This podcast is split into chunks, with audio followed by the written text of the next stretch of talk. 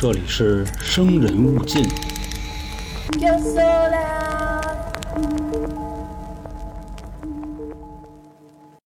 最近呢，刷视频啊，我发现一大哥挺牛逼的。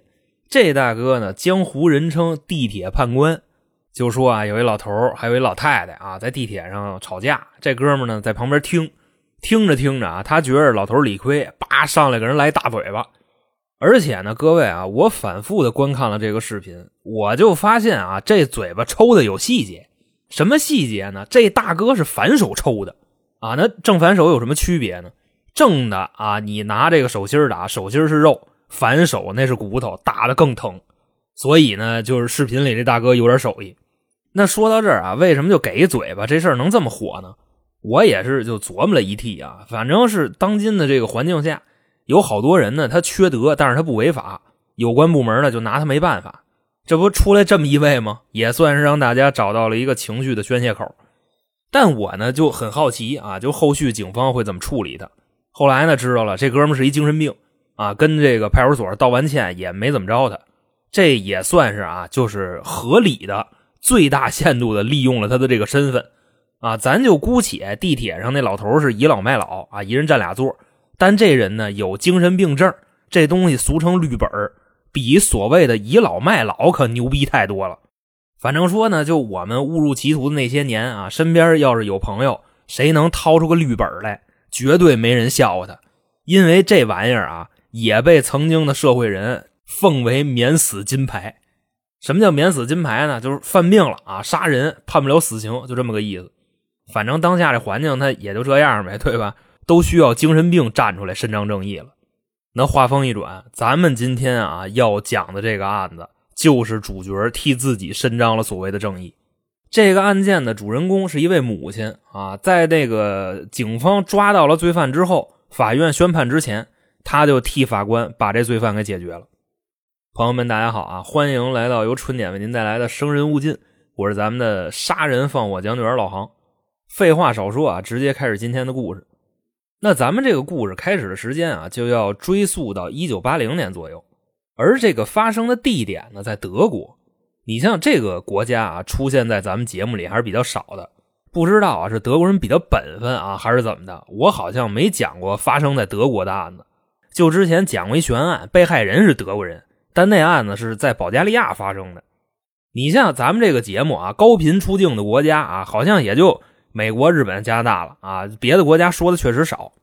今天要讲的这案子呢，具体发生的位置啊，是德国北边的一座城市。这个地方呢叫吕贝克，反正呢，就我在找资料的时候啊，看这座城市的景色，你就感觉在看画一样，各种的那个建筑物还不是高楼大厦，就那种小房子，是既精致又复古，巨你妈文艺。反正呢，我要去，我估计我得死那儿啊！怎么呢？我这人雅过敏，我就还是啊，就跟那俗窝里待着就完了。总之呢，就是说这座城市特别的优雅，特别的文艺。就好像是动画片里啊那个场景，你要说这个杀人放火的事儿吧，发生在这个地方，确实是有点煞风景。那咱们这个故事的开头呢，还需要从一个特殊的酒吧说起。说当年啊，有这么一个酒吧啊，它为什么特殊呢？是因为这里边有一个美女酒保，这姐们呢叫玛丽。玛丽啊，长得国色天香，异想之美。你反正就闭着眼睛琢磨吧，你就想这女的怎么好看，她就怎么好看。而且呢，不光长得好看，在七八十年代的时候啊，她的那个衣品也特别在线，穿的呢就是把她女性的这个魅力展现的淋漓尽致。反正呢，就是当时的客人只要是一进酒吧，绝对会多看她两眼。期间呢，也不乏有很多人过去跟她搭讪啊，那意思姐们你长挺好看啊，我很喜欢你，咱们啊问问有没有戏。玛丽呢，一般会怎么回复这些搭讪呢？来晚了啊，我有孩子了。搭讪的说我不信，你骗我啊，你可能就是嫌我长得丑啊，嫌我长得太坤。玛丽说：“我骗你这干嘛呀？”兴许呢，一会儿进了后边操作间，就能看他把孩子抱出来。他这孩子是一闺女啊，长得特别可爱，性格呢也特别好，已经跟酒吧的这些常客啊乱七八糟都打成一片了。然后呢，你想这一幕啊，搭讪的一看确实有孩子啊，也挺纳闷。说你为什么要带着自己的孩子来酒吧上班呢？你不怕这个小孩学坏吗？玛丽呢就会叹一口气啊，那意思一言难尽。那么说啊，这个姐们的身世是什么样的？她为什么要带着自己的孩子来酒吧呢？简单来说啊，这是一位比较命苦的母亲。早年间呢，玛丽啊，她跟着自己的父母逃难到这儿的。二战打完的时候吧，他爸是纳粹，后来呢也不用打仗了，就没事干了，每天除了喝啊，就是打自己媳妇儿还有闺女。玛丽呢，就是被他亲爹这么揍大的。后来呢，稍微长大点了，他母亲受不了了，带着玛丽呢就跑了，改嫁了。原本以为啊能过上好日子，结果玛丽的这个后爸啊比他亲爸打得更狠。同时呢，他的母亲啊也是因为这事儿就埋怨他啊，你看我跟你后爹这关系不好，那都因为你。玛丽说呢，依你意思，我该怎么着呢？他妈说，那你就滚蛋呗，你尽量少出现在我们眼前。也正是因为这样，玛丽在十六岁的时候啊，就基本上已经不怎么回家了啊。也是呢，这个对吧？在一定的机缘巧合之下，同年玛丽还怀孕了。那当时的时间呢，是一九六六年。按照德国的法律，堕胎是有罪的，所以玛丽啊，她只能把这孩子生下来。自己那么一分析啊，我也没有能力照顾这个孩子呀，于是就把孩子送人了。后来说呢，这个事儿啊，被他亲妈和后爹知道了。说你这他妈有辱门风啊！以后这个家你不能回了。于是就把玛丽给轰出去了。反正呢，就说那意思啊，玛丽的童年还有青春期就是这么长大的。十六岁呢就被扫地出门了。两年之后到了十八岁，玛丽在学校啊又交一男朋友啊又怀孕了。等这第二个孩子一出来，俩人呢就一分析啊是自己养还是送别人啊没想好。直到有一天啊，玛丽去那个什么舞厅去蹦迪去。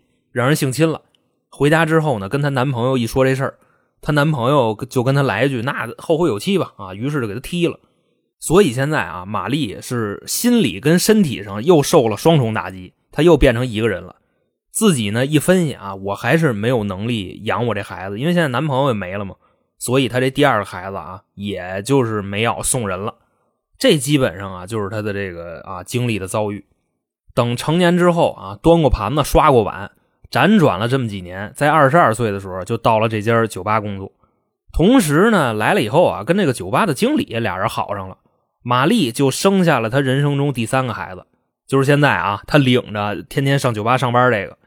当时啊，在这个孩子还没出生的时候，玛丽其实是充满信心的，因为现在我已经长大了，我已经有工作了啊，我能照顾这个孩子了。但是呢，孩子他爹这个酒吧的经理不乐意啊，什么呢？就提裤子准备不认账了。就那意思，我没准备好啊，我就不要，所以这孩子我不管了，你自个儿你养去吧，啊，就这么个混蛋玩意儿。玛丽呢一分析，那得了，那我自己养自己养吧，啊，这孩子是个小女孩，就给孩子起名叫安娜。同时呢，玛丽也觉着啊，就是自己之前的经历啊，也挺不靠谱的。怎么呢？生俩孩子都送人了，所以这第三个安娜，我一定得加倍的爱她。然后呢，就做出了一个决定啊，把自己给绝育了，就那套环了，我再也不生了，我后半辈子我就跟我闺女相依为命。这个就是啊，在这间特殊的酒吧里边，美女酒保的身世，就算是给大家解释一下，她为什么要带着自己孩子来上班。时间呢，就这么着啊，就过了八年，现在啊，已经是一九八零年了。玛丽呢，三十了，她闺女八岁。既然说啊，她能出现在咱们的节目里边，那肯定后边就没好事了。在五月五号的时候，玛丽啊跟她闺女安娜娘儿俩那天也不知道因为什么事都干起来了，吵架了。孩子呢一赌气啊，说我离家出走，就没去上学。但玛丽呢不知道这事儿，当天还是正常上班去了。那自己回家的时候呢，时间已经特别晚了啊，但这个安娜没回来。玛丽呢一分析啊，说这估计是小孩跟我赌气啊，住同学家了。明天我就上学校找他去。结果呢，到了第二天，安娜没回来，警察来了。进屋呢，就说说那个，我通知你一消息啊，姑娘，你盯住了。玛丽一分析，那你说吧啊，怎么了？警察说我们接到报案，你闺女死了。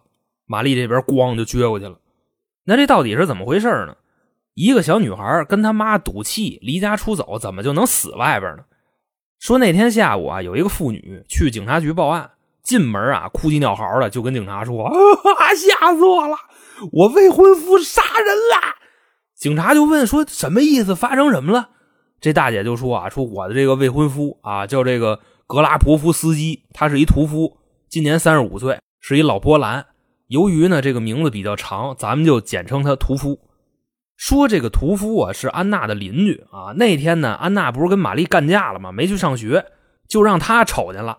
屠夫呢那么一分析，这小姑娘挺不错呀啊，就跟他说：“我们家猫会后空翻，你想看吗？”那安娜小孩嘛啊，就答应了，跟着去了。至于安娜啊，在这个屠夫家后来几个小时发生什么了，我就不描述了啊，各位自己脑补吧。我确实是不忍心把一个女童跟这么一个老猥琐逼啊。给你展示一下，我我算了。总之呢，最后这个屠夫用一双袜子给这小女孩勒死了。然后啊，这个邻居大姐下班回家啊，就看那屠夫，那是他未婚夫啊，正跟那收拾屋子呢，就问他发生什么了。然后这屠夫如实说了，人大姐嗷唠就跑了，报警去了。后来呢，警察到他们家去啊，人已经跑了。但过了几天，这邻居大姐呢，收到了一封信，就这屠夫写的，那意思啊，亲爱的，我爱你啊，我的未婚妻。希望呢，你不要把我出卖给警察。我现在在哪个哪个酒吧等你。大姐呢，直接拿着这封信报警去了，也算是大义灭亲啊，就交给警察了。一帮人啊，到了说那酒吧，把人就给掏来了。等于说啊，在命案发生的几天之后，凶手就到案了。当时的警方呢，也没着急审他，就先去调查这个屠夫的身世背景，分析他为什么会杀人。结果呢，这么一查，全明白了，怎么回事啊？说这屠夫啊，他是一个恋童癖，在七十年代初的时候啊，就有过这个性侵的前科，就是案发的十年之前。说在七十年代初的时候啊，丫那孙子那天正跟路上正神溜呢，就看见一个六岁的小女孩，然后呢给人拽走猥亵了。期间呢，小孩喊求救，他掐人脖子，把人给掐晕过去了，没掐死。最后呢，人逮着了，法院呢也是尽量给他重判，按这个杀人未遂判的啊。结果判多长时间呢？两年。那这个猥亵女童加杀人未遂判两年，我恶意揣测一下啊，为什么就会这么轻？估计是德国那会儿啊，战后重建他需要劳动力啊，谁知道这法律是怎么算的呢？后来呢，到了一九七五年，这屠夫就放出来了啊，闲着没事干，又在街上溜达，然后就又霍霍了俩女孩。这回呢，他倒没杀人未遂，他性虐来着。那在法庭上呢，这个法官跟陪审团一分析，说这人是有病啊，专挑女童下手。可听好了啊，各位，法官跟陪审团说的这个有病是什么意思呢？不是像咱骂人似的，说他妈你丫有病啊，不是这种有病，那意思说他是真有病，知道吧？不是说有点大病。法院说他有病啊，就是那意思，他有没有精神方面的疾病？于是呢，就鉴定了一下啊，关精神病院去了，给他安的那个症状啊是有性瘾，治疗的方式呢就是让那大夫天天跟号里弹压那蛋子儿。后来呢？这大夫一分析，这不行啊，这工作量太大，人手也不够。你想，那孙子他是一屠夫，五大三粗的，每次弹压的时候啊，就是等抡抡他的时候啊，都得找一帮人摁着。那也是为了一劳永逸啊，让他不再危害社会。于是呢，就决定啊，给他化学阉割。什么叫化学阉割呢？不是说这个来一帮人摁着你，然后呢拿刀啊剪子给你蛋胆抠了，给鸟拔了，不是。那种就不叫化学阉割了，那叫物理阉割，或者说呢，按过去太监那活的行话，那就叫阉或者叫善。化学阉割呢，指的是用一种药物控制你的激素水平啊，让你变得没有性欲，就是你身上那套东西该留着还给你留着，只是你以后啊你自己就不想那个事儿了，所以呢就要给他化学阉割嘛。当时呢，这个医生还跟他商量啊，就那意思。你阉完了啊，用不了多久你就恢复自由了。但是呢，你得同意，你不同意就不阉啊，就还得关着你。这屠夫一听，我操，还有这好事呢啊！那赶紧吧，赶紧给我阉了吧！我这个痛改前非，我努力忏悔，我以后我再也不那个啊那什么了。然后呢，就请求大夫给他做这个化学阉割的手术。等手术一做完，没过多长时间，这屠夫就放了。那关于呢这个德国的法律，当年就给他就这么轻啊，是不是公道？这个咱就不讨论了。就是有一个什么问题呢？化学阉割它是可逆的，就如果说这人放出来啊，他找别的医生给他治，然后啊，他还能继续一柱擎天，明白那意思吧？就跟那个好比说男的结扎了之后想捅开也能给捅开，就这么个意思。说呢，等到这个屠夫出狱的两年之后啊，他就找大夫去了，让人家大夫把他这化学阉割给拿了。大夫呢当时就不同意啊，就很谨慎，问他说：“你是因为什么事儿被阉的？”这屠夫呢，张嘴就来啊，就骗人家，说我原先呢，我有这个暴露癖啊，我经常我上街裸奔去，我就喜欢光着大屁眼子，我满街跑啊，我喜欢遛鸟，只有这样我才有快感。后来呢，是我们家人嫌磕碜啊，就找人把我化学阉割了啊，那我这毛病呢也算是没了。每天呢就是好好上班，努力工作啊，我就不暴露了。所以说大夫，我现在我有点后悔，你能不能给我治一治？大夫呢一听很感动啊，说这是个可怜的人呀，那我就给他治吧。不能剥削人家以后打枪的权利啊！于是啊，就给他治好了。也就是这么着啊，刚治好，这个屠夫又出来危害社会了。当初给他治疗的时间，一九八零年三月份，到了五月份，这屠夫就把玛丽的闺女给弄死了。所以你说这个医生他有没有责任呢？等警方啊查清楚了这个屠夫的案底，也就明白了他为什么要这么干。结果呢，在审讯的时候啊，他是另外一种说辞。就问他，你为什么要这个杀人小姑娘呢？屠夫怎么说呀？我那天啊，我喊这个小女孩啊去我们家，我没想干嘛，就一块玩呗。但是呢，这小姑娘她不是玩意儿啊，怎么呢？她讹我，她让我给她一百块钱，要不就告我非礼。我那么一分析，我马上结婚了，对吧？我不能因为你我就黄了呀。没办法，我是因为这个给她勒死了。那对于啊这个屠夫的说辞，警察们明明知道这是王八蛋话。也拿他没有办法，怎么可能一个八岁的小女孩跑你那屋勒索你去了？而且呢，这个屠夫他还有大量的前科，你就说这玩意儿你该信谁？那后来呢，警方啊就把这个案情告诉了孩子的母亲玛丽。这会儿呢，玛丽啊很奇怪，怎么呢？她拒绝与警方沟通。警察啊就是跟他说什么啊，就是你闺女是是怎么被弄死的？玛丽那就嗯嗯嗯哦。以至于后来警察都急了，说：“你跟那你恩你妈呢？那是你亲闺女。”就这么说，玛丽的脸上都没有任何表情。然后呢，就让他去太平间认尸体，玛丽也不去。这个啊，在警察看来就很扯淡，就理解不了为什么身为一个母亲，她能是这种反应。但是呢，我们啊后来从这个上帝视角看，玛丽为什么不去呢？是她没有勇气面对她死去的闺女。她自己一个人的时候啊，也不知道在那间屋里关着自个儿抽了多少大嘴巴，扪心自问啊，那天为什么要跟安娜吵架？但是现在呢，说什么已经都晚了。那后来警方这边呢，就开始干嘛？开始起诉这个屠夫，罪名啊就是先奸后杀。但是呢，警方这边也明白啊，很可能告不下来。为什么呢？首先说，在屋里具体干嘛了，你没有证据。那时候也没有李昌钰、马玉林，对吧？那这个屠夫呢？他还有精神病史，就是之前他猥亵那些女童，判决结果下来之后，可是把他关精神病院了，可没下大劝那各位想想，这回能不能告下来呢？谁都不知道。时间啊，来到了一九八一年的三月份，调查取证的时间啊，用了十个月，终于啊，开庭开始审了。第一天呢，就不出所料，这个屠夫啊，在法庭上就开始胡逼说，说起初啊，我给安娜弄的我们家真的就是看猫。后来呢，可能是这孩子有点早熟，他就要跟我那啥。我一看你自愿的，那我那啥呗。结果完事之后，他勒索我啊，跟我要一百块钱，说要不然呢就告诉我未婚妻，让我们成不了。我呢也是一时无奈杀的人。在法庭上啊，这个屠夫就这么说着，死去的安娜的母亲玛丽就在旁听席上坐着，面无表情啊，那么看着他。即便啊，在法庭上，周围旁听的群众都已经急了啊。就恨不得把这个屠夫当庭给他撕了。玛丽的表情还是没有什么变化。总之啊，这个屠夫在法庭上一顿胡逼说，辩方的律师呢，在法庭上基本上就是一句话，撕心裂肺的对着法官跟陪审团喊：“他是精神病，咱们别跟疯子一般见识，行吗？”啊，那意思精神病判得轻。这是第一天的结果。那到了第二天呢，又开庭了啊，这儿一大帮人都坐好了。屠夫继续胡逼说，同时呢，那天啊，给他化学阉割的大夫也出庭了，就在证人席上解释说，我为什么要把屠夫治好，他之前他怎么骗我。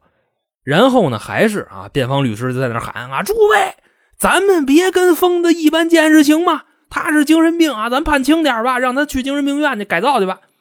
这时候啊，就在旁听席上有个女的喊了一声：“疯子你妈！”然后啊，就掏出一把枪来，照着这个屠夫的后背，哈，当当当当啊，当当当当，开了八枪。其中啊这八枪有七枪都命中了。虽然啊把这个屠夫他不是拿那个加特林打的，打的没有那么烂，但是啊这个屠夫绝对活不了了。那么说啊，这个开枪的人是谁呢？就是死者安娜的母亲玛丽。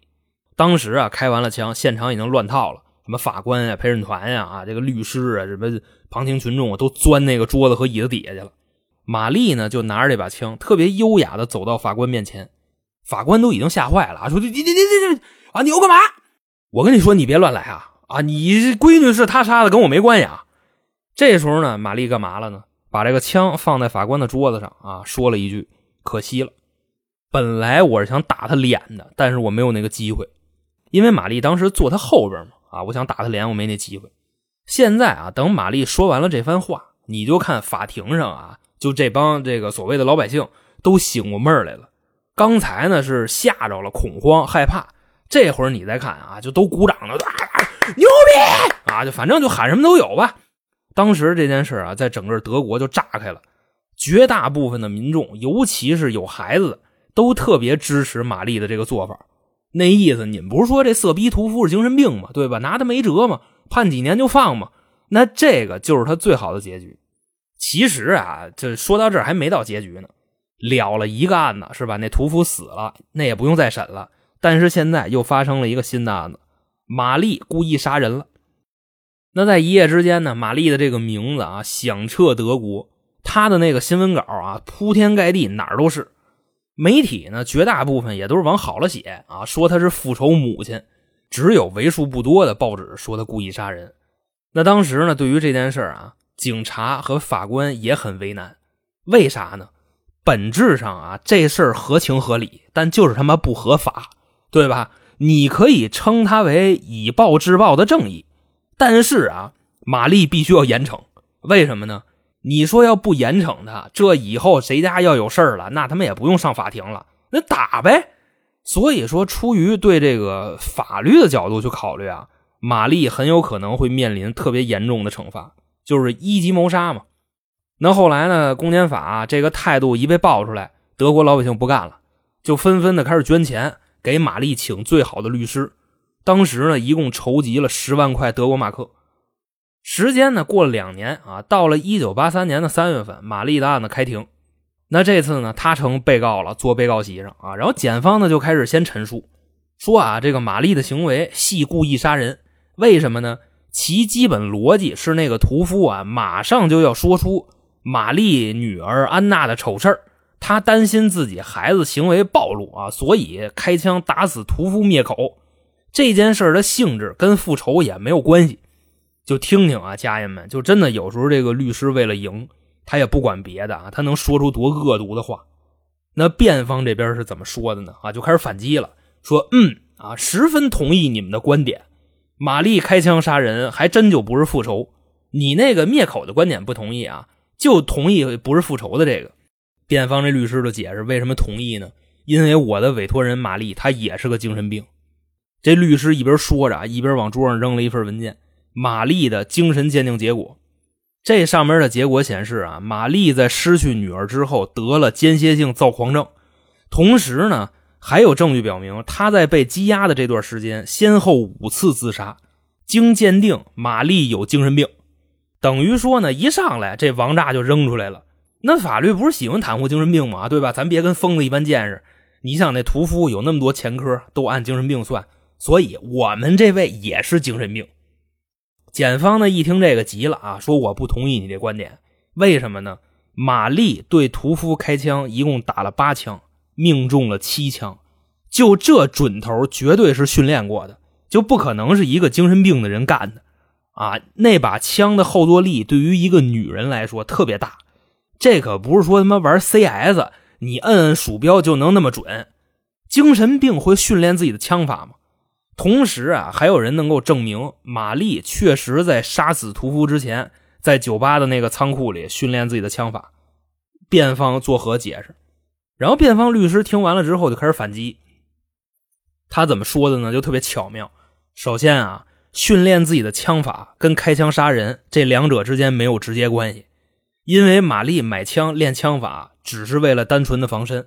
他现在啊孤家寡人，一个女的练枪防身有什么问题？还有呢，怎么证明玛丽在开枪的时候是犯病的状态呢？那天呢，在法庭上也是这屠夫先胡诌八咧，后来呢，有一方拿出了安娜死后啊被这个屠夫埋了的照片，照片上的内容就是这个小女孩被各种乱七八糟的衣服、袜子五花大绑。也正是因为这个啊，玛丽看见之后情绪失控开的枪。那简短截说吧啊，这个就是控辩双方啊在法庭上的陈述。等这个官司打完了，宣判的时间也到了。那大家觉着啊，这个替女儿报仇的母亲他会怎么判呢？是故意杀人还是无罪释放呢？最后啊，法院宣布驳回对玛丽谋杀的指控，判他一个过失杀人，还有非法持枪，数罪并罚啊，刑期一共是六年。那大家觉着这个判罚公道吗？咱们可以在评论区啊讨论。后来呢，玛丽出狱之后啊，她的这个故事被德国的一家叫斯恩特的媒体以二十五万的价格给买走了，以至于后来啊，就是我能看到这个电影。等玛丽出狱的时候，那时候已经是八十年代末了。到了九十年代啊，她被查出了乳腺癌，一九九六年就去世了，享年啊四十六岁。去世之后的玛丽呢，跟她的女儿安娜葬在了一个墓里，以此啊来纪念这位母亲。那么好啊，各位，以上就是八十年代啊发生在德国的一起案件，判官母亲在这儿呢，就算给您各位啊讲述完毕。如果您喜欢我们的节目呢，欢迎您关注“ M 二”啊春点，那里边呢有劲儿更大的内容啊，就比方说很多那种不方便在公共场合说的十八家那种啊，都在那里边。同时呢，里边有进群的方式。那成，今天就这么着，我是咱们杀人放火江员老航，我们下期再见，拜拜。